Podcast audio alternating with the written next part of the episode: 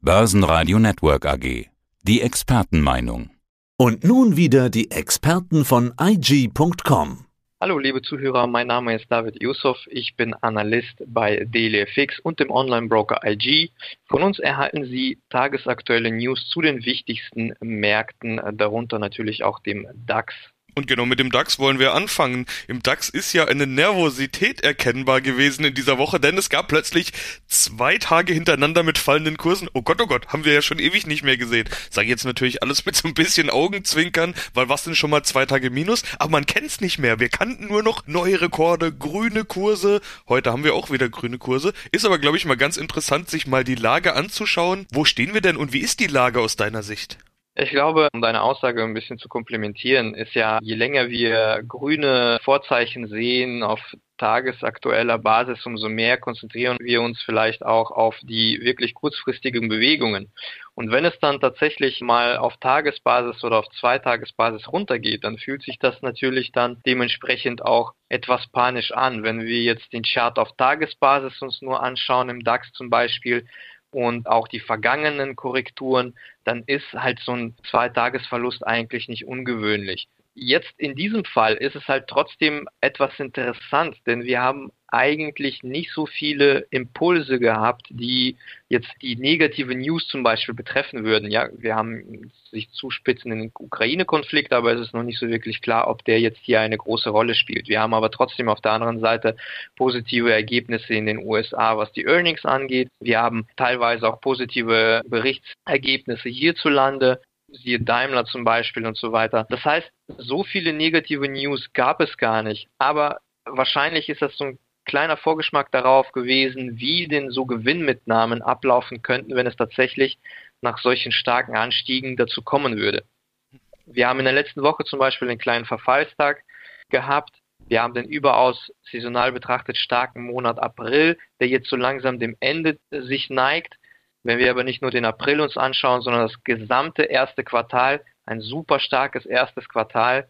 Wir bewegen uns langsam in den Mai hinein nochmal kurz zurück zum kleinen Verfallstag, wenn insbesondere in den Verfallstag hinein die Kurse nochmal richtig stark ausfallen, in, sogar auf neue Allzeithochs fallen, dann ist es nicht ungewöhnlich, dass sie in der nächsten Woche stark korrigieren. Also das hat vielleicht auch nochmal zusätzlich zu den stärkeren Gewinnmitnahmen beigetragen. Und wie gesagt, viele negative News sehe ich im Moment nicht unbedingt, die dazu beigetragen haben, abgesehen mal vielleicht von dem Ukraine-Konflikt, einige politische Unsicherheiten hierzulande, was die Kanzlerkandidatur angeht oder solche Dinge zum Beispiel. Aber ich würde das alles nicht überbewerten, sondern trotzdem bis jetzt das Ganze noch als vielleicht als einen Vorgeschmack darauf zu sehen, was im Sommer kommen könnte. Wie gesagt, erstes Quartal super stark, neue Allzeithochs und jetzt rücken wir so langsam in den Mai. Da muss einiges abgebaut werden. Womöglich hat das jetzt angefangen, eine gewisse Korrektur, die sich ein bisschen stärker zeigt. Aber im Moment ist es halt nur eine Korrektur noch. Der klingt ja fast nach Sell in May und Go Away. Dem Chartanalysten ist ja egal, ob diese Korrektur aus Börsensprüchen kommt, aus Saisonalität, aus Nervosität äh, oder aus irgendwelchen tatsächlichen Gründen. Da geht's rein um den Chart. Steigen wir da doch mal ein. Wenn wir jetzt mal nur den DAX-Chart betrachten, was sagt der dir denn erstens? Und zweitens, wenn es tatsächlich zu einer Korrektur kommen könnte, bis wohin könnte die denn gehen? Also im DAX haben wir jetzt eine interessante charttechnische Konstellation auf etwas kurzfristigerer Basis. Auf langfristiger Basis befinden wir uns ja so gesehen in einer uncharted territory. Ja, wir haben die 16.000 zwar nicht erreicht, aber wir haben letzte Woche ein neues Allzeithoch gesehen und wir wissen nicht so genau. Nach oben hin charttechnisch haben wir keine Anhaltspunkte, außer die runden Marken vielleicht. Ja, wenn wir uns das Ganze etwas kurzfristiger anschauen, dann hatten wir mit dieser Korrektur in den letzten beiden Tagen schon ein gewisses Signal bekommen und dieses Signal könnte heißen, okay, möglicherweise ist ein temporäres Top in der Mache.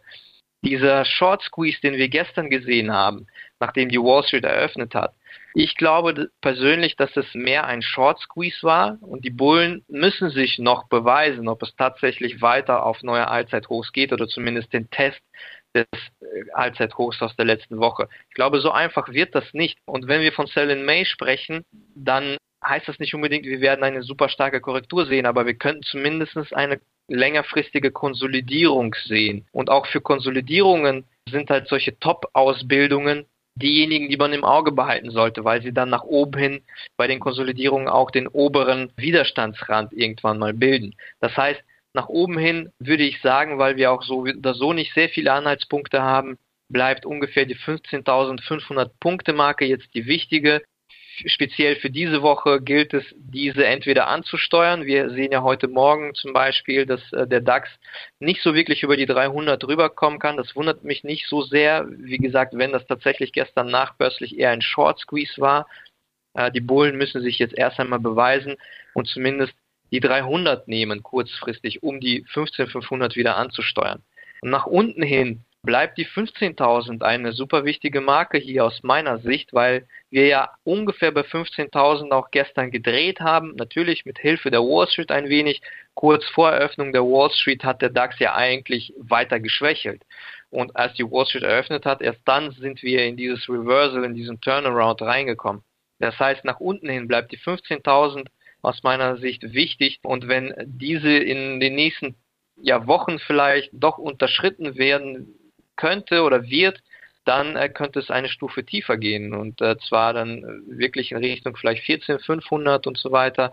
Also da könnte die Korrektur dann deutlicher ausfallen. Aber wie gesagt, ein mögliches Szenario ist jetzt schon, dass wir uns eventuell in einer gewissen Top-Bildung befinden aber vielleicht nicht unbedingt in einer Top-Bildung einer starken Korrektur, sondern in einer Top-Bildung einer Konsolidierung. Und die wichtigen Marken wären dann nach oben in 15.500, nach unten in 15.000 was könnte mögliche Impulse bringen, um den DAX in die jeweilige Richtung zu treiben. Natürlich die EZB-Sitzung, die ansteht. Wir unterhalten uns aber gerade am Vormittag. Das heißt, wir wissen noch gar nicht, was die EZB verkünden wird. Man geht ja davon aus, dass es da nicht allzu viel Neues geben wird. Aber halten wir uns mal zurück mit Prognosen. Wir wissen es nicht. Warten wir es ab. Spannend ist aber auf jeden Fall der Impact auf den Euro-US-Dollar, der wieder mehr in den Fokus gerückt ist. Wie sieht denn da die Charttechnik aus? Was könntest du dir beim Euro-Dollar vorstellen? Der Euro-US-Dollar hat eigentlich in diesem Monat einen sehr schönen Aufwärtstrend verzeichnet. Und zwar von ungefähr 1,17 in Richtung 1,2050 oder ja 1,20 das Hoch, 1,2080 war das Hoch. Hier hat die Charttechnik tatsächlich sehr gut funktioniert. Die Frage ist, sind wir jetzt in diesem kurzfristigen Trend zumindest an einem Hoch angekommen.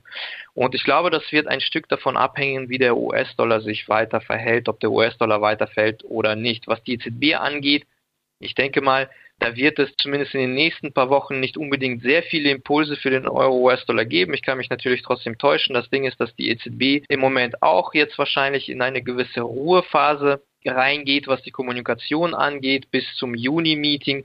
Die Juni-Meetings sowohl bei der EZB als auch bei der FED werden die eigentlich sehr wichtigen sein, weil man dort eventuell, jetzt bezogen auf die FED zum Beispiel, eventuell ein gewisses Tapering ankündigen könnte. Aber wie wir das so kennen, die Märkte werden natürlich versuchen, das schon eher einzupreisen, mehr auf die Kommunikation schauen. Ich glaube nicht, dass das jetzt in diesen Wochen schon passiert, aber in der nahen Zukunft. Insofern braucht der Euro-US-Dollar aus meiner Sicht jetzt auch gewisse belastende Faktoren, die aber im Moment noch nicht so wirklich da sind, weil der US-Dollar auch fällt wir haben ja schon eine gewisse konjunkturelle Divergenz zwischen der EU und auch den USA. Da müsste eigentlich, wenn wir nur diese betrachten, der Euro-US-Dollar zur Schwäche tendieren.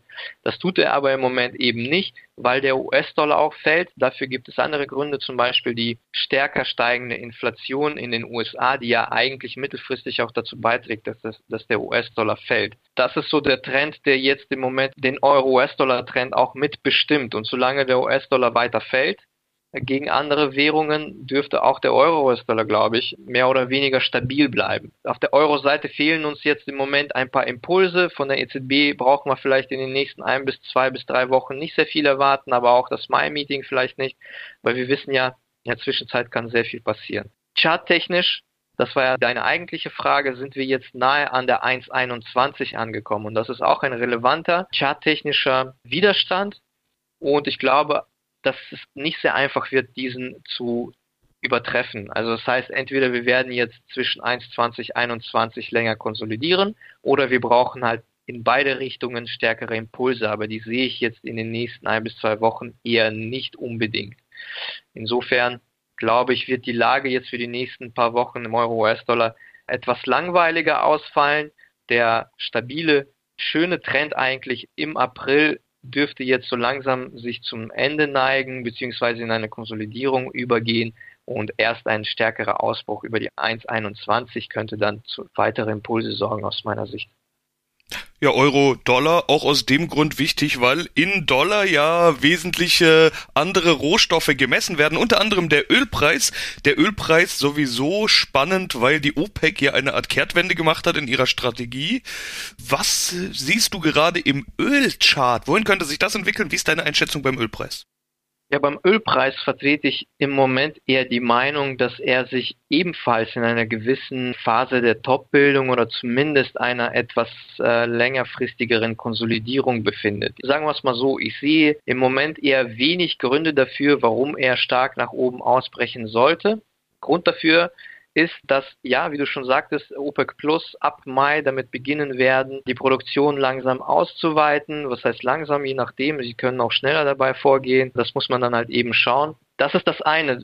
Bedeutet aber wiederum, dass der Fokus viel mehr auf die Nachfrage dann gerichtet sein wird. Und bei der Nachfrage haben wir zwar, ja, eigentlich nicht unbedingt schlechte Daten, zum Beispiel die Bestandsdaten, die spiegeln ja die Nachfrage dar, oder wieder. Aber auch hier sehen wir gewisse Schwächesignale mittlerweile schon. Wenn wir zum Beispiel auf die US-Bestandsdaten schauen, die fallen jetzt nicht mehr so stark abbauend aus, wie wir das in dem ersten Quartal gesehen haben. Ja, die Nachfrage aus China hat jetzt zwar wieder angezogen, wenn wir uns die Handelsbilanz anschauen per März, aber auch hier könnte es sein, dass es bald aufgrund der hohen Preise eben, weil vor allem Länder wie Indien und China eher niedrigere Preise nutzen, um Öl mehr nachzufragen. Bei höheren Preisen geht die Nachfrage tendenziell immer zurück, auch aus diesen Ländern.